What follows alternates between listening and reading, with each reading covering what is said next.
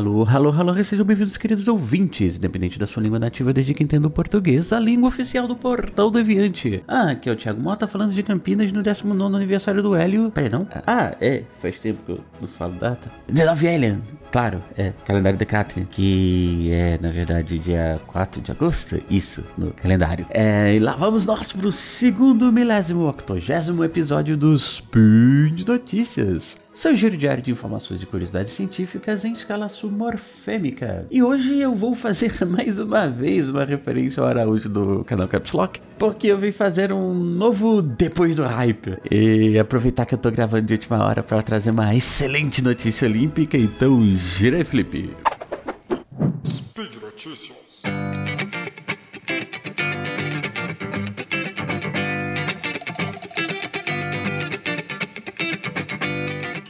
Então, no último dia 29 de junho, eu estive no Instituto Princípia de Física Teórica em São Paulo para conhecer, mas também para fazer algumas atividades. Então, vou deixar o link aqui para o site do Instituto, para quem tiver interesse, e também um vídeo que foi transmitido no YouTube com a minha conversa com o físico Eduardo Sato. Fica a dica de conhecer o Instituto, as atividades e tal. Fiquei completamente apaixonado pelo domo digital deles, mesmo que ele ainda esteja incompleto. E foi nesse domo que eu participei do evento de divulgação científica Cinema Científico. Então, isso que eu fui fazer de fato lá no dia 29. E a ideia do cinema é bem bacana, a equipe vê um filme que tenha algum tema científico, né, como proposta, e independente da área, e se eles não sabem alguma coisa, eles chamam alguém para conversar, entender melhor. E a conversa é bem leve, até pelo ponto de partida que é um filme realmente, que retrata alguma área de alguma forma, e o público é livre para assistir a conversa, para fazer perguntas, e nessa conversa que eu tive com o Sato, ele me perguntou sobre o uso de ferramentas computacionais para pesquisas em linguística, porque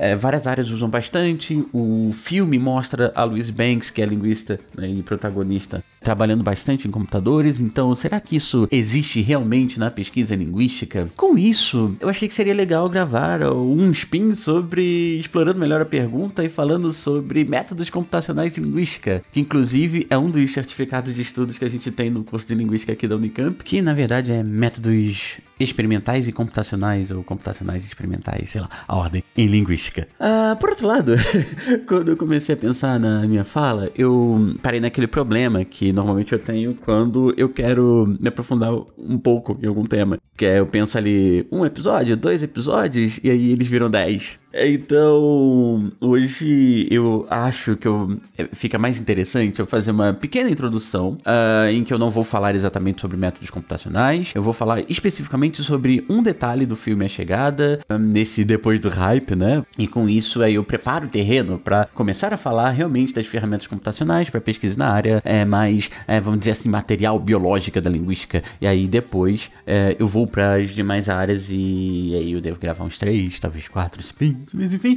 E então, bom, talvez vocês não conheçam o filme, ou talvez tenham esquecido, então um resumo bem básico, sem muitos spoilers, é que é chegado um filme lá de 2016, que é baseado no conto do Ted Chiang, chamado Stories of Our Life, que é a história da sua vida, e algumas naves alienígenas pairam sobre os céus da Terra, os governos chamam vários cientistas para tentar entender é, o que está acontecendo e tentar estabelecer contato, e na tentativa de estabelecer esse contato, o governo americano acaba convocando uma linguista para tentar decifrar uns grunhidos que os militares conseguiram gravar. Então tá ali os militares perto da nave, os alienígenas fazem os sons, eles gravam e. Ei, linguista, tá aqui, olha. O que, que isso quer dizer? E eu acho que foi uma das cenas mais icônicas do filme, principalmente pros linguistas, né? E seria basicamente a mesma coisa que você chegar no linguista com uma gravação de um galo cantando e, que, e querer que a gente decifre o que eles estão querendo dizer, né?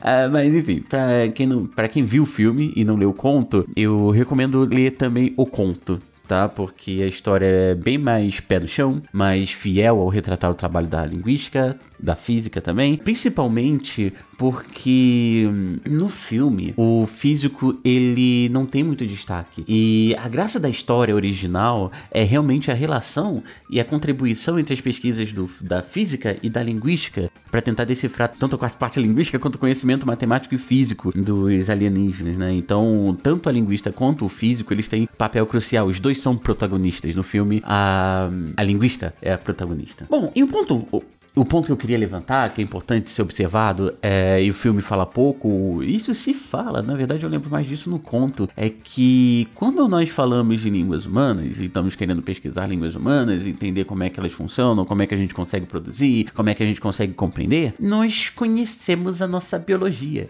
E, bom, mesmo quando a gente vai fazer uma comparação na chamada biolinguística entre a comunicação de outras espécies, a gente também tem uma ideia da biologia dessas espécies. E, enfim, falando de nós humanos, nós sabemos que nós temos bocas, línguas, dentes, pulmões, nariz, todas as outras partes ali que permitem a gente que a gente produza sons e temos os nossos ouvidos que nos permite escutar e a gente sabe como isso funciona. Pensando também, a gente pode falar aqui do IPA, Cheers, é, que é o alfabeto fonético internacional, que não é aquele do turismo, alfa, beta, charlie, delta, não. É, é um alfabeto que representa todos os sons possíveis de serem feitos em alguma língua humana. Então, eles contêm um símbolo para cada som possível. E mesmo no que diz respeito às línguas sinalizadas, nós sabemos que nós temos mãos com dedos particular, temos os rostos e olhos e boca para fazer expressões faciais, temos a extensão dos braços para localizar os elementos no espaço e temos olhos para enxergar isso tudo. E último caso, nós temos um cérebro semelhante tanto para adquirir, quando a gente aprende naturalmente, né,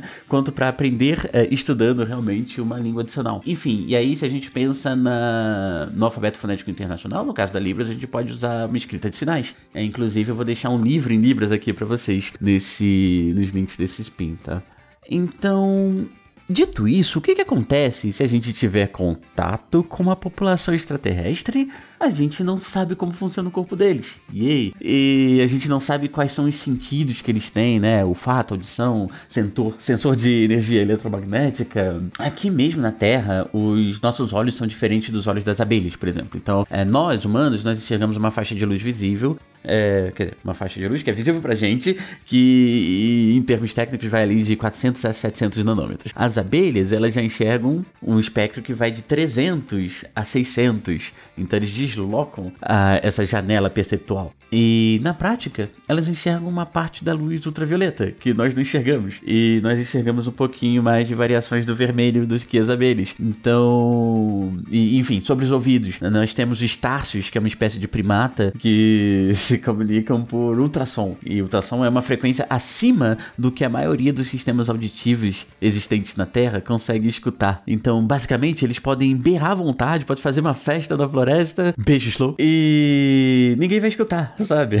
Os tubarões também, eles têm ampola de Lorenzini que captam campos elétricos que, no máximo, a gente detecta levando choque se a mudança for muito drástica, sabe? Então, outras espécies têm sentidos que nós não temos, e mesmo nos sentidos que são compartilhados, a faixa que a gente consegue captar pode ser diferente, normalmente é diferente. Em algum momento, se a gente realmente quiser compreender de fato os aspectos mais, assim, materiais, biológicos da comunicação de uma espécie alienígena, a gente vai precisar, antes de tudo, entender como é que funciona o corpo dele, principalmente os órgãos que eles usam para se comunicar. No caso dos etápodes do filme, eles faziam aqueles grunhidos que foram gravados pelos militares, apresentados ali para Louis Banks, a linguista, né, no início do filme. Só que assim, uh, vamos dizer que alguém traga um registro de uma língua não documentada pra gente, que ninguém conheça, algum povo que ficou muito isolado, a gente ainda consegue pelo menos fazer uma transcrição em alfabeto fonético internacional. O que que a gente faz? Qual é a base que a gente faz, que a gente usa para poder começar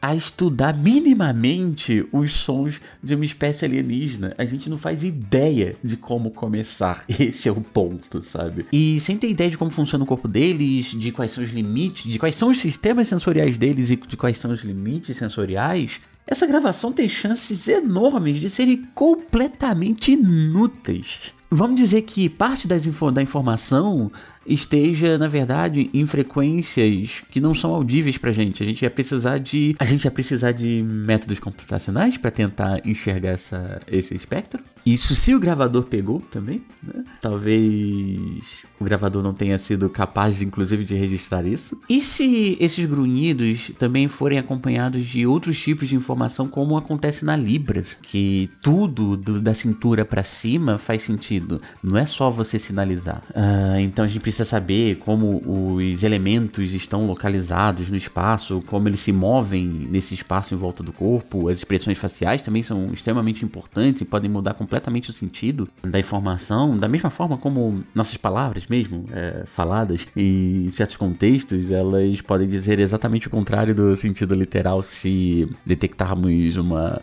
ironia, por exemplo. Então a gente não tem como saber dessas coisas. Por isso, a Louise Banks ela prefere ter contato para um entender melhor o que são esses alienígenas, mas principalmente para depois que ela percebe que eles entre várias aspas escrevem no ar com uma espécie de tinta, fazendo uns símbolos circulares, ela vai começar a ver que, olha, aqui faz mais sentido começar a estudar. É assim, pelo menos é tangível para os nossos sentidos, para os nossos olhos, sabe? Parece que a escrita não vai depender tanto de outras características características biológicas, além de você precisar de um material de suporte e de uma tinta, ou alguma forma de você realmente fazer, criar uma forma visual, que no caso deles é basicamente soltar tinta por algum lugar do corpo deles e isso ficar meio que suspenso no ar. Que é mais ou menos como as nossas línguas de sinais, inclusive. Daí, a Luísa acaba dividindo os estudos de, desse contato com os alienígenas entre o heptápode A, que seria o correspondente à fala, e o heptápode B, o correspondente à escrita, e a partir da escrita ela começa a ter uma noção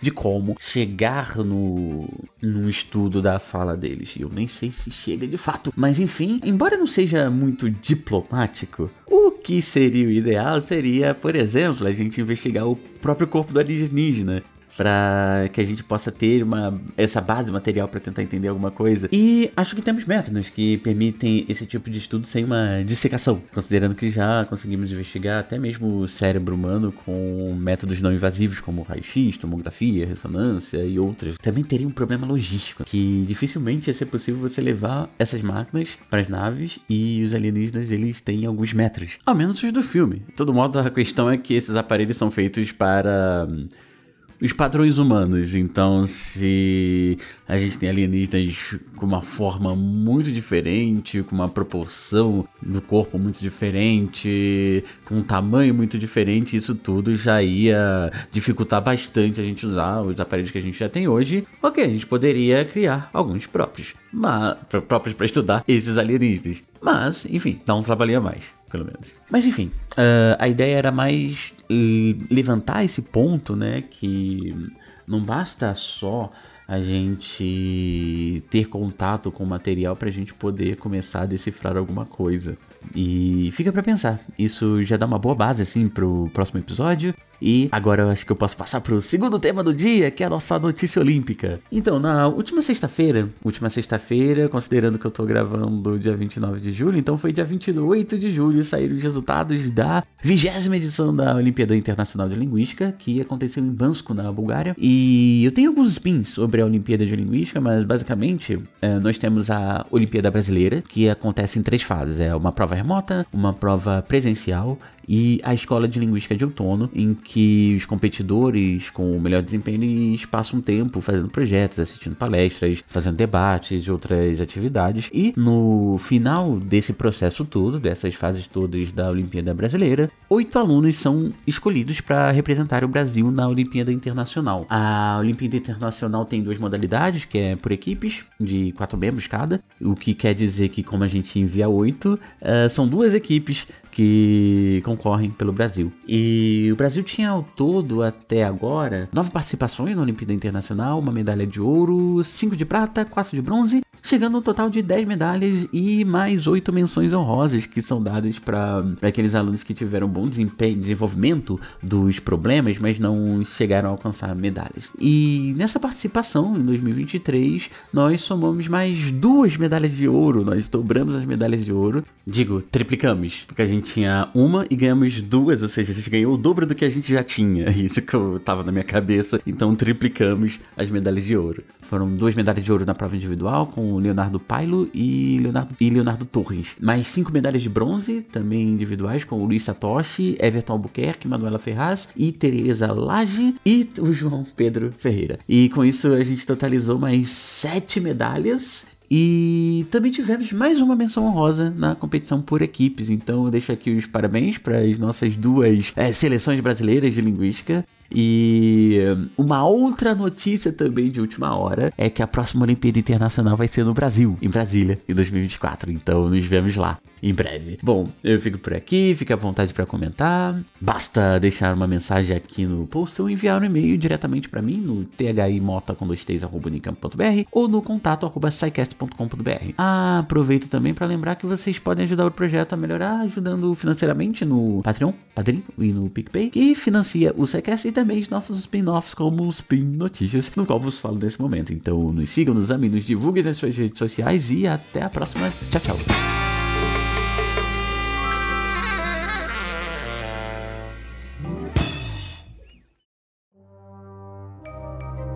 Este programa foi produzido por Mentes Deviantes. deviante.com.br